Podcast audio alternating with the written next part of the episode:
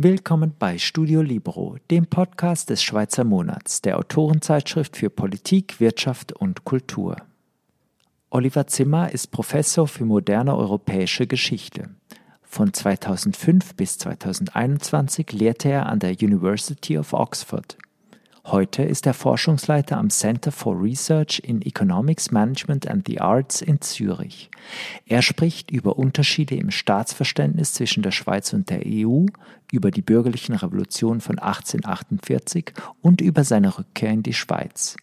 Moderiert wird das Gespräch von Lukas Leutzinger, dem stellvertretenden Chefredakteur des Schweizer Monats.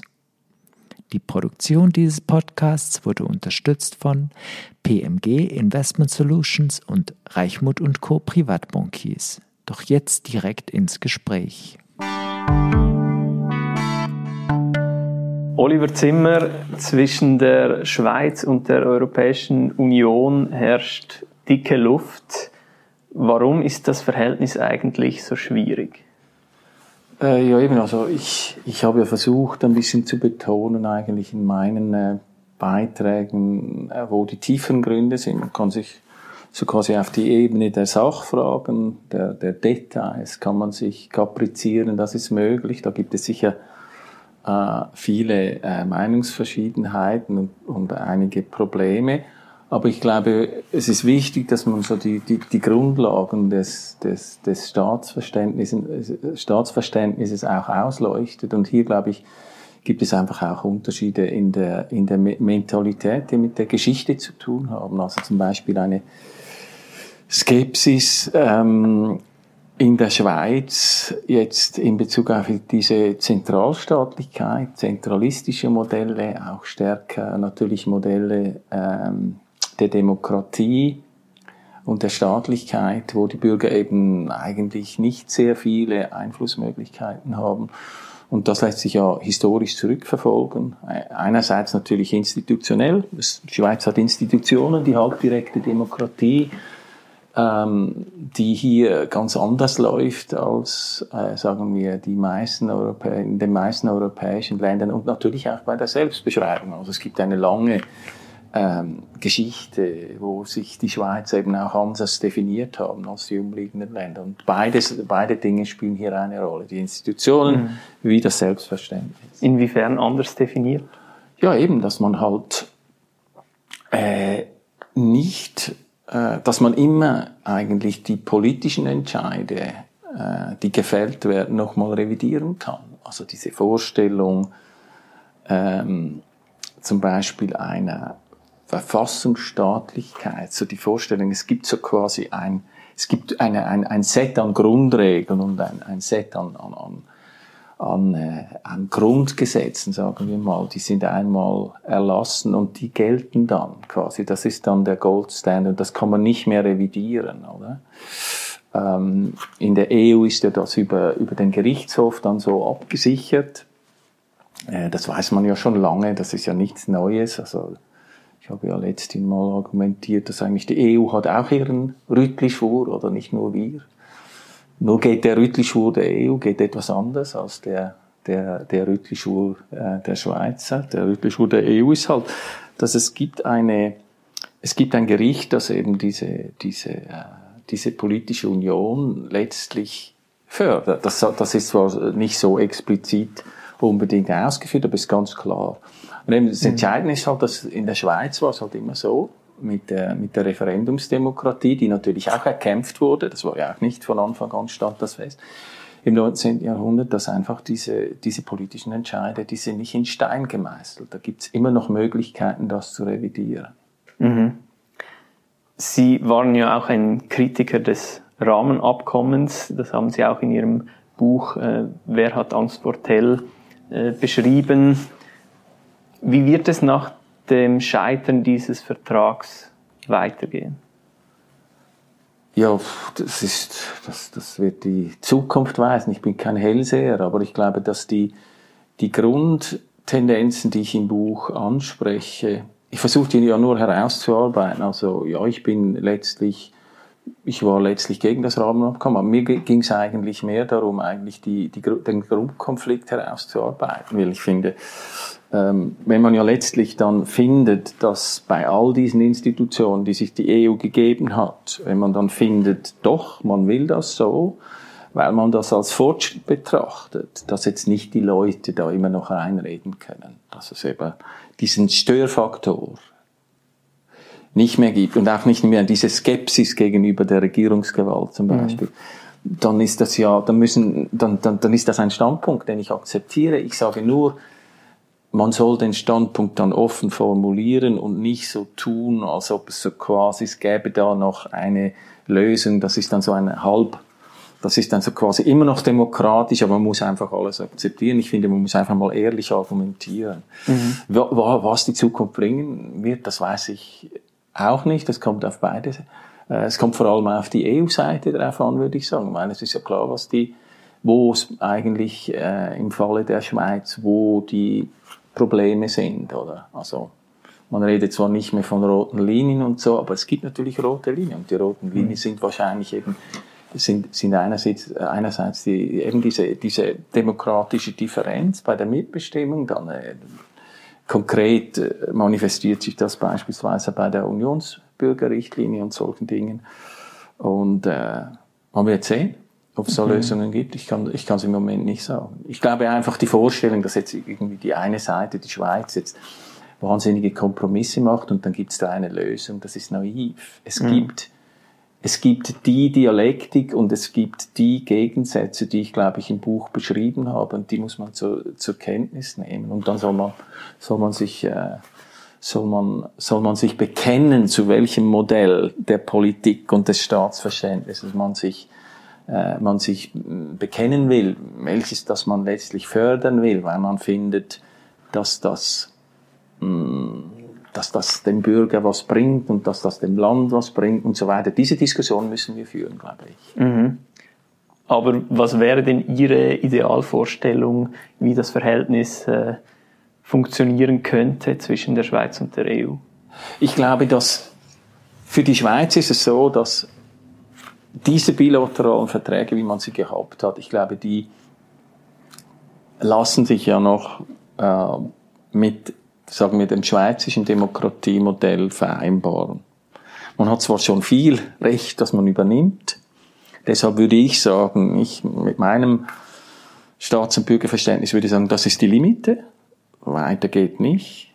Ähm, sonst hat man wirklich einen Rahmen, wo man dann sagen muss, ja, dann ist man eigentlich Teil einer anderen Staatlichkeit geworden, ohne dass man es äh, zugibt.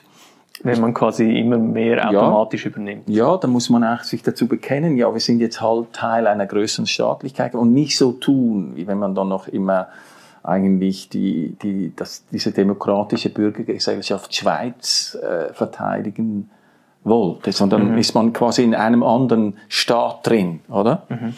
Eben wie gesagt, mein Punkt ist ja nie, dass ich sage, das ist schrecklich und, und so. Das ist nicht mein. Ich, ich, ich, ich bin als Historiker und als Wissenschaftler, ich gehe einen Schritt zurück. Ich sage einfach, man muss die Dinge so, wie sie sind, klar auf den Tisch legen und dann kann man kann man, kann man sich entscheiden und dann, dann, dann, dann ist man konsequent. Mhm. Aber letztlich geht es ja um die Souveränität. Mhm. Aber ist die nationale Souveränität nicht zu einer Illusion geworden? Ja, das ist eine gute Frage. Es gibt zwei. Ich glaube, hier wird oft werden Dinge vermischt.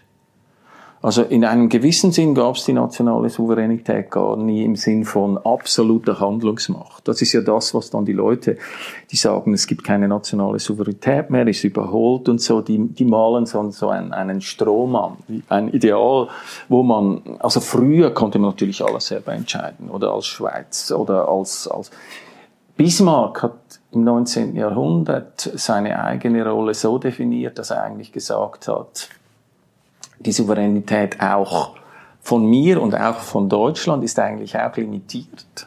Deutschland war ein sehr mächtiges Land äh, dazu mal. Also man hat einerseits diese Machtebene bei, bei der Souveränität. Das ist klar, jedes Land, sogar relativ mächtige Länder, müssen sich einschränken. Man ist nicht absolut souverän.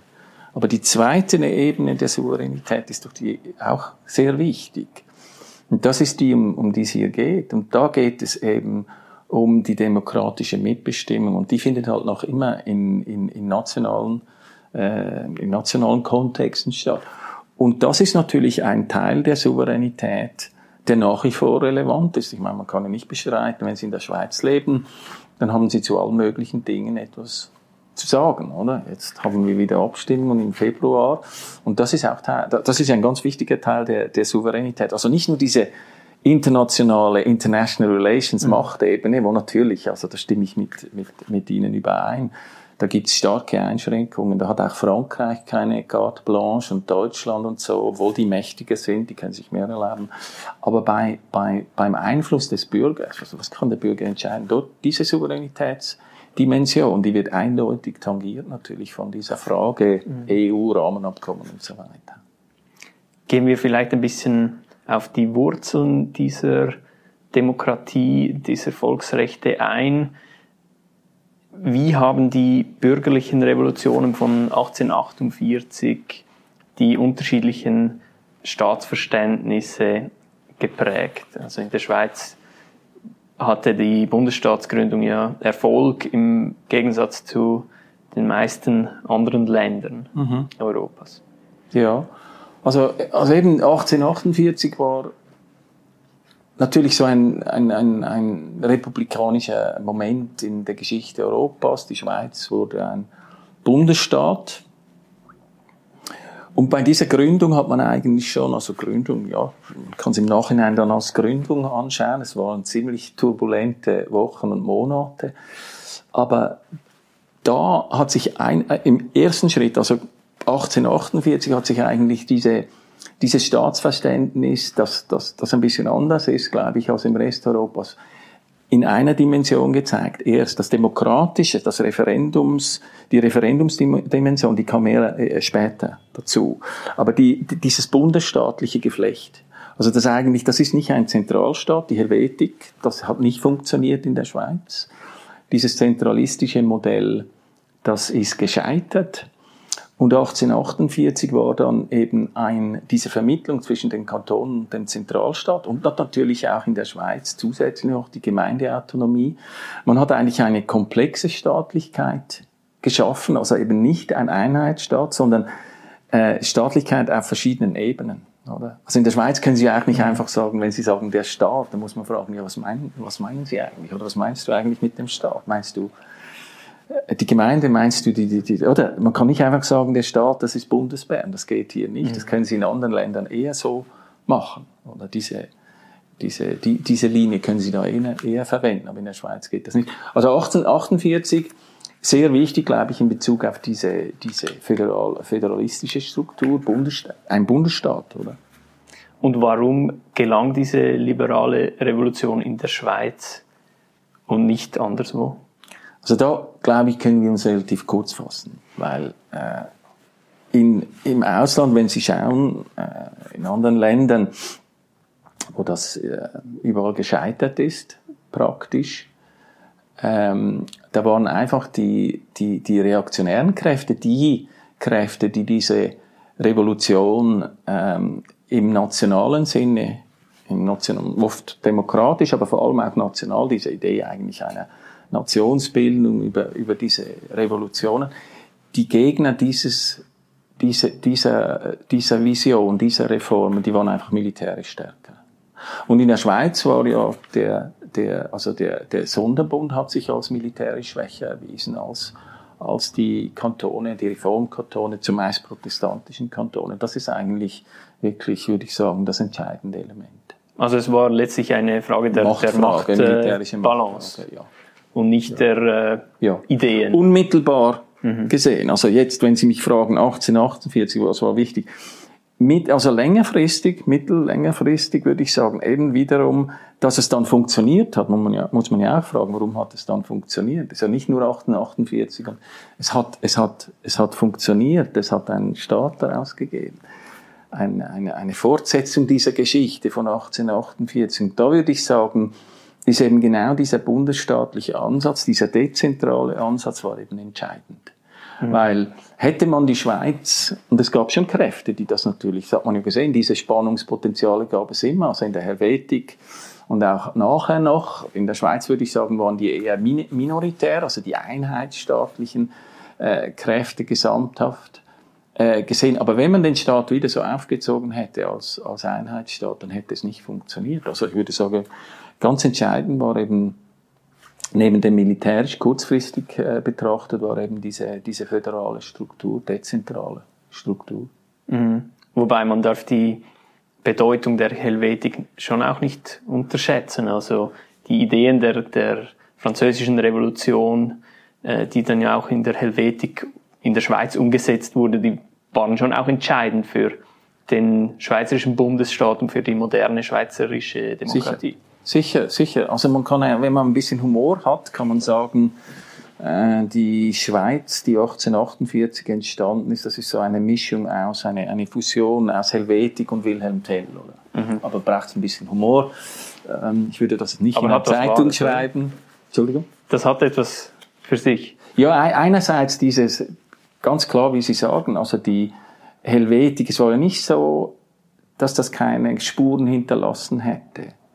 Es ist ja nicht so, dass man gesagt hat nachher, also, ein, ein, ein, also ein, eine Zusammenfassung, eine vermehrte Integration jetzt dieses Bundesgeflechts, das ja die Schweiz äh, war ist, ist, ist, ist schlecht. Aber die, die Zentralisierung nach, nach, sagen wir mal, französischem Modell, wo man dann auch Kantone zusammenfasst, weil man findet, das ist unschön, da hat man drei mhm. so kleine, machen wir doch lieber einen Kanton Waldstädte draus und so. Ich glaube, diese, diese Konstruktion, diese Künstlichkeit, das, das hat nicht funktioniert. Ich möchte noch zurückkommen, Sie haben absolut recht mit der Helvetik. Da waren äh, ja auch Ideen der französischen Revolution, vor allem der französischen, eben nicht so sehr der amerikanischen, weil das war ja auch ein eher dezentrales Modell. Ähm, aber es gibt eben auch Forschungen äh, von ähm, Verfassungsrechtlern, wie zum Beispiel jetzt Andreas Clay, der zeigt eben sehr schön, dass natürlich diese, diese Bundesstaatsidee, dass das eben nicht einfach nur 1848 entstanden ist. Also die Idee, dass man in der Schweiz so eine bundesstaatliche Integration herbeiführt, ist etwas, was man schon früher im 19. Jahrhundert findet. Das finden Sie in den, in den Tagsatzungsprotokollen bereits. Also die Vor es ist, man muss aufpassen. Einerseits Helvetik, ja, großer Einfluss. Andererseits hat natürlich Bundessta haben, hat die Bundesstaatsidee, die war auch in der Schweiz nichts Neues mehr. Man hat schon so gedacht. Natürlich, die Gegner haben nicht so gedacht. Also die Gegner mhm. des Bundesstaates, die, die fanden das natürlich schrecklich. Die Schweiz wird ja oft als Willensnation bezeichnet. Ist sie das? Ja, also äh, ich würde so sagen, die, die, die natürlich äh, wieder, also auf der einen Seite, wenn Sie argumentieren, äh, das ist einfach eine Willensnation, das ist es dann. Man hat das gewollt, also deshalb ist es entstanden. Diese Extremposition ist naiv und weil da lässt man ja alles Mögliche aus, die, die, die Umstände, die internationale Konstellation und so weiter. Aber bis zu einem gewissen Grad sind natürlich alle Nationen auch Willensnationen, in dem Sinn, dass wenn die Leute, wenn die Bürger aufhören, äh, sich mit ihr zu identifizieren, dann haben sie Probleme. Das berühmte, äh, der berühmte Aufsatz dazu in den 1880er Jahren von Ernest Renan, äh, die Nation als äh, La Nation Plébiscite de tous les jours, ein, ein tägliches Plebiscit. Ähm, er hat natürlich recht gehabt, weil wenn sie wenn sie diesen, diesen Willensakt gar nicht mehr haben, dann nützen alle Institutionen nicht, oder? N nichts mehr. Mhm. Ich würde so sagen, die Schweiz ist aufgrund ihrer, ihrer dezentralen Struktur, aufgrund dieser, ich meine, es gibt, wo, wo gibt es ein Land, wo, wo die, die Steuer, der Hauptsteuerlast in den Gemeinden und Kantonen abgetragen wird? Also, das ist ein starkes Signal des, des Dezentralismus. Und ich glaube, in der Schweiz ist halt diese, diese bundesstaatliche Struktur, diese, ich habe das auch schon anarchische Struktur eigentlich, äh, wobei das der Begriff natürlich irreführend ist, wenn man damit eine Anarchie meint, aber es ist eine anarchische Tendenz, gegen, Skepsis gegenüber dem, dem Zentrum. Ich glaube, da ist eben der, der, der Willensanteil, das voluntaristische Element ist, ist tendenziell stärker wichtiger als in anderen, äh, als in anderen Ländern. Mhm. In dem Sinne würde ich sagen, die Willensnation ist, ist kein Mythos. Jetzt haben wir über die äh, liberale Revolution gesprochen von 1848. Wo steht denn der Liberalismus heute? Ach, das ist schwierig. Also, ich meine, was, was meinen wir überhaupt? Also, die, zuerst müssen wir mal Begriffsklärung betreiben. Also, das ist ein, ein großes Thema. Wo steht der Liberalismus heute? Meinen Sie in der Schweiz oder, oder, oder? Äh, generell. Also, Ihr Buch ist ja auch ein bisschen eine Kritik an eine, einem bestimmten ja. Verständnis von, von Liberalismus, an einem äh, ja. globalisierten, ja. Äh. Ähm, elitistischen äh, Liberalismus. Ja.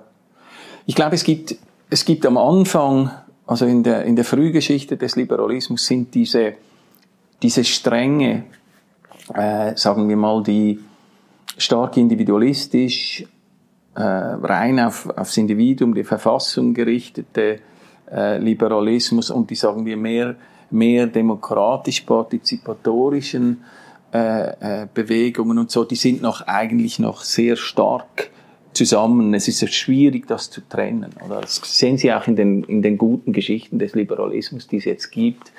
Die betonen das eigentlich alle, dass im frühen 19. Jahrhundert ist es noch schwierig, diese Trennlinie zu, zu, zu machen. Aber es gibt natürlich ein, ein äh, Strand, also ein, eine, äh, sagen wir, eine Linie des Liberalismus, die ist stark, würde ich mal sagen. Das sind eigentlich die Leute, die gesagt haben, jetzt ist eigentlich das Bürgertum die neue Aristokratie. Und jetzt äh, bestimmen wir, und das Bürgertum, das hat bedeutet, dass das liberale Bürgertum die Leute, die äh, äh, äh, Bildung und Besitz haben, also Bildung kostet was, Besitz, das geht zusammen in dieser Zeit, heute auch noch teilweise, aber heute ja Staat, staatliche Bildung und so. Also man hat stark so einen epistokratischen Zug im, im, im Liberalismus, ein, eine, das ist zumindest eine Linie, wo wo eigentlich die Idee ist, man muss zwar schon äh, in der langen Dauer muss man schon quasi die, das Feld der Politik ausweiten, mehr Leute müssen mitbestimmen können, aber langsam. Es ist so ein von oben herab, es ist so ein paternalistisches Modell, weil die Leute sind ja gefährlich, die Leute sind ja dumm und äh, das kann nur langsam geschehen. Und das kommt eben aus, die, aus dieser Tradition heraus, dass sich natürlich liberal sahen sich als die neue Aristokratie.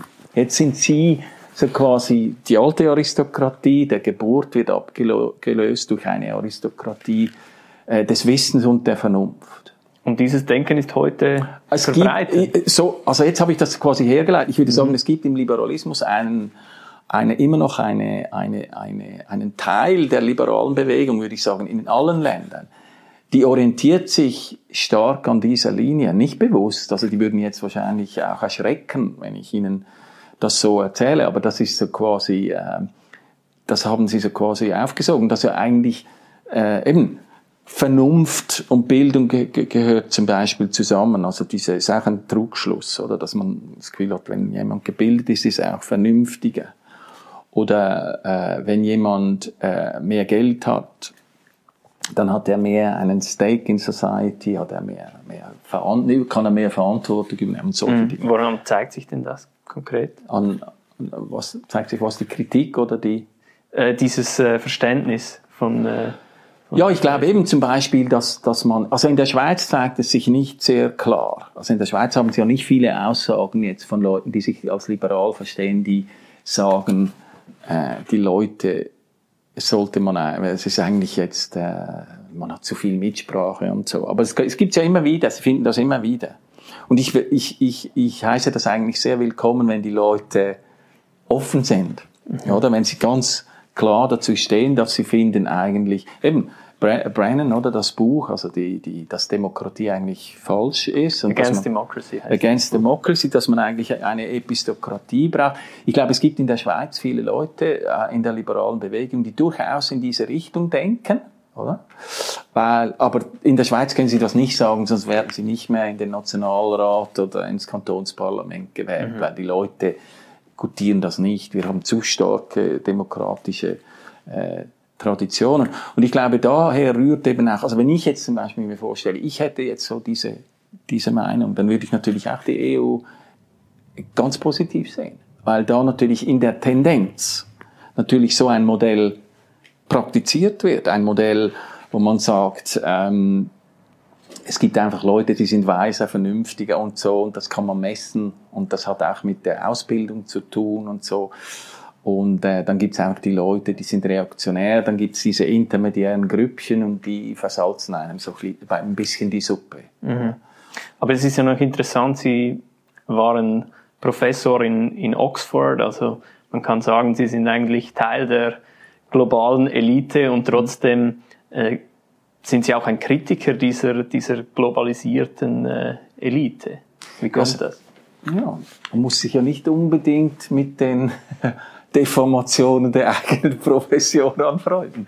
Es gibt ja auch die Möglichkeit, dass man sagt, ähm, äh, also ja, ich finde das ein Problem. Ich habe das gesehen. Also ähm, dass zum Beispiel auch Historiker, die eigentlich, wenn sie Geschichte betreiben, zum Beispiel das 19. Jahrhundert sich anschauen, da sind sie natürlich voll auf der Seite der demokratischen Bewegung. 1848, alles toll, überhaupt, alles, was irgendwie mit revolutionären Instinkten und, und Mitbestimmung zu tun hat. Aber heute, in dieser Welt, wo wir uns befinden, haben sie das Gefühl, äh, das führt nicht zum Ziel. Und das ist ein Widerspruch. Und eigentlich ist das auch nur, nur so, wenn man das beobachtet, ähm, dann ist doch die Chance eigentlich auch groß. Also ich würde sagen, es ist 50-50 dass man dann auf der Seite endet, wo ich jetzt bin, weil, weil äh, man muss ja nicht unbedingt, also ich finde es ein bisschen verlogen, oder? Wenn man zum Beispiel als Historiker die Revolutionen äh, preist und dann ein Modell, wo es eigentlich darum geht, dass man eigentlich äh, äh, auf der, auf der Grundlage, sagen wir, von Individualrechten, von, von, von Grundrechten und von universalen Regeln eigentlich so die, die, die Demokratie so ein bisschen abbaut und reduziert. Das finde ich, das kann ich jetzt als Historiker, der, der, der sich mit dieser Zeit befasst, das kann ich nicht befürworten. Weil ich, ich kann, ich kann, ich kann eine, eine, einen Gedanken leuchten mir nicht ein. Also dieser Gedanke, dass wir halt jetzt in einer anderen Zeit leben, jetzt brauchen wir weniger Demokratie, während die halt noch da, für das gekämpft haben, jetzt leben wir in einer anderen Zeit. Mhm. Ich glaube, es ist immer noch sehr wichtig, dass die die Leute entscheiden, weil die, die gebildeten Leute, die Fachleute, die, ich meine, es gibt Experten, die wissen viel mehr über rechtliche Zusammenhänge, über, über alles Mögliche in der Bundesverwaltung, das bestreitet ja niemand. Aber die Leute sind eben letztlich auch von Werten geprägt. Es ist eben ein Mythos, dass, das sind, dass irgendwie, dass es da eine Schicht von Leuten gibt, die sieht das Ganze nur mit ihrer, nur, nur durch die Brille der Vernunft und der mhm. Objektivität. Das ist eine, eine der großen Mythen. Sie haben, wie gesagt, lange in Großbritannien gelebt, aber zeigt der Brexit, wenn wir jetzt auf die äh, Frage Schweiz-Europa zurückkommen, zeigt der Brexit nicht auch die Nachteile äh, dieses Denkens äh, der, der nationalen Souveränität, der äh, nationalen Demokratie, die über äh, dem supranationalen steht. Ja gut, also kurzfristig, dass, da, dass es da Nachteile geben würde, dass Großbritannien äh, große Herausforderungen auf sich nimmt durch den Brexit. Ich glaube, das ist keine Überraschung. Ich glaube auch, dass da die, sagen wir mal, die, die die Vernünftigeren oder sagen wir mal die, die ja, Vernünftigen unter den Brexit-Befürworter, die haben das ganz klar gesehen und haben das auch äh, gesagt. Aber da muss man wahrscheinlich schon, bei diesen Fragen muss man wahrscheinlich schon ein bisschen in längeren Zeiträumen denken. Schauen wir mal in fünf Jahren, wie es aussieht, oder in zehn Jahren, wie es aussieht. Ich glaube, das wäre dann die fairere äh, Beurteilungsebene. Und, und das Zweite, was einfach, was ich sagen würde, also diese dieser diese äh, Gewinn von Souveränität, eben Souveränität definiert, wie ich es definiert habe, nämlich als äh, wer macht die Gesetze, oder? Äh, der, das ist nicht gratis. Mhm. Die Vorstellung, dass man hier irgendwie was gratis bekommt, oder? Die, die, die, die, die, die Autorität, die eigenen Gesetze zu machen, das kostet etwas. Also Demokratie kostet auch was? Ist, äh, kostet sehr viel. Mhm. Also man, man weil, weil, weil ja in, in, jetzt in diesem Fall hat als die andere Seite, die EU hat alles äh, gemacht, damit der Preis natürlich hoch ist, oder? Und trotzdem ist es, ist es zum Brexit gekommen. Mhm. Jetzt sind Sie äh, aus Großbritannien zurückgekehrt in die Schweiz. Äh, Sie sind seit diesem Jahr Forschungsleiter von CREMA, dem Center for Research in Economics. Nur einer, einer, einer von, von vielen mhm. Forschungsleitern dort. Management and the Arts. Ähm, aber warum sind Sie von einer der renommiertesten Universitäten der Welt an ein äh, kleines Forschungsinstitut in der Schweiz zurückgekehrt? Das hat viele Gründe. Es würde jetzt wahrscheinlich zu lange dauern, wenn ich das äh, ausführen würde. Aber es ist halt schon so, ich, ich habe jetzt über 20 Jahre, war ich in diesem Beruf. Ich habe England sehr genossen. Ich bedauere nichts. Ich habe, ich hatte eine sehr gute Zeit.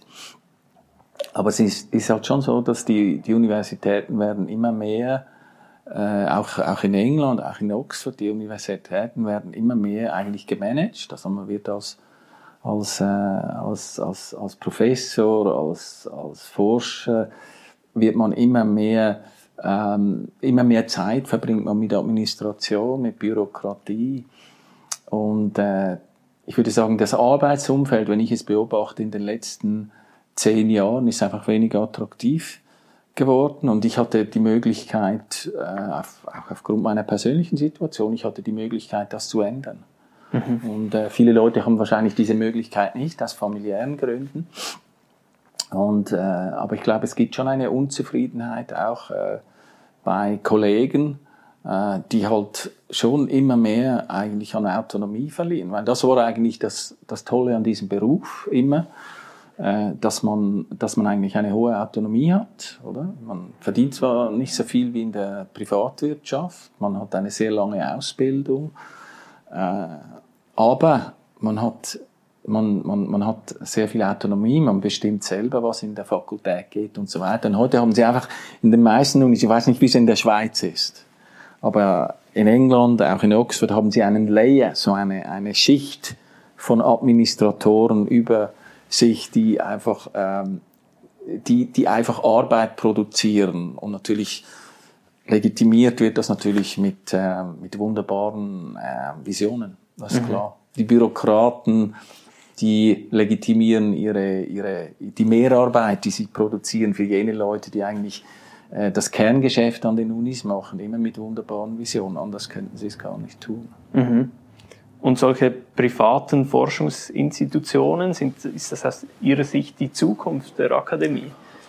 Ja, das wird sich auch weisen. Äh, ich, ich, äh, bei mir ist das ganz anders. Ich bin kein Ideologe. Ich habe nicht gesagt, ja, jetzt muss ich unbedingt in ein privates Forschungsinstitut. Ich habe einfach mit, mit äh, Margit Osterloh und, und Bruno S. Frey habe ich einfach zwei wunderbare Menschen und wunderbare Intellektuelle kennengelernt, äh, die die, mit denen ich äh, vom, vom ersten Moment an, wo ich sie kennengelernt habe, in Kontakt war und äh, die eine Energie und eine Ideenvielfalt äh, an den Tag legen, wo sich manche junge Leute eine Scheibe abschneiden können. Und das ist eigentlich der, der, der Grund oder einer der Gründe, neben familiären, meine Eltern sind, sind, äh, werden älter und so weiter, meine Familie ist in der Schweiz, aber das war ein wichtiger Grund, dass ich Bruno und, und, und Margit kennengelernt habe und einfach gefunden habe, dass das ist hochinteressant. Also, es gibt keine, es gibt keine Verwaltung, es gibt keine Bürokratie. Das ist eigentlich der Traum, oder?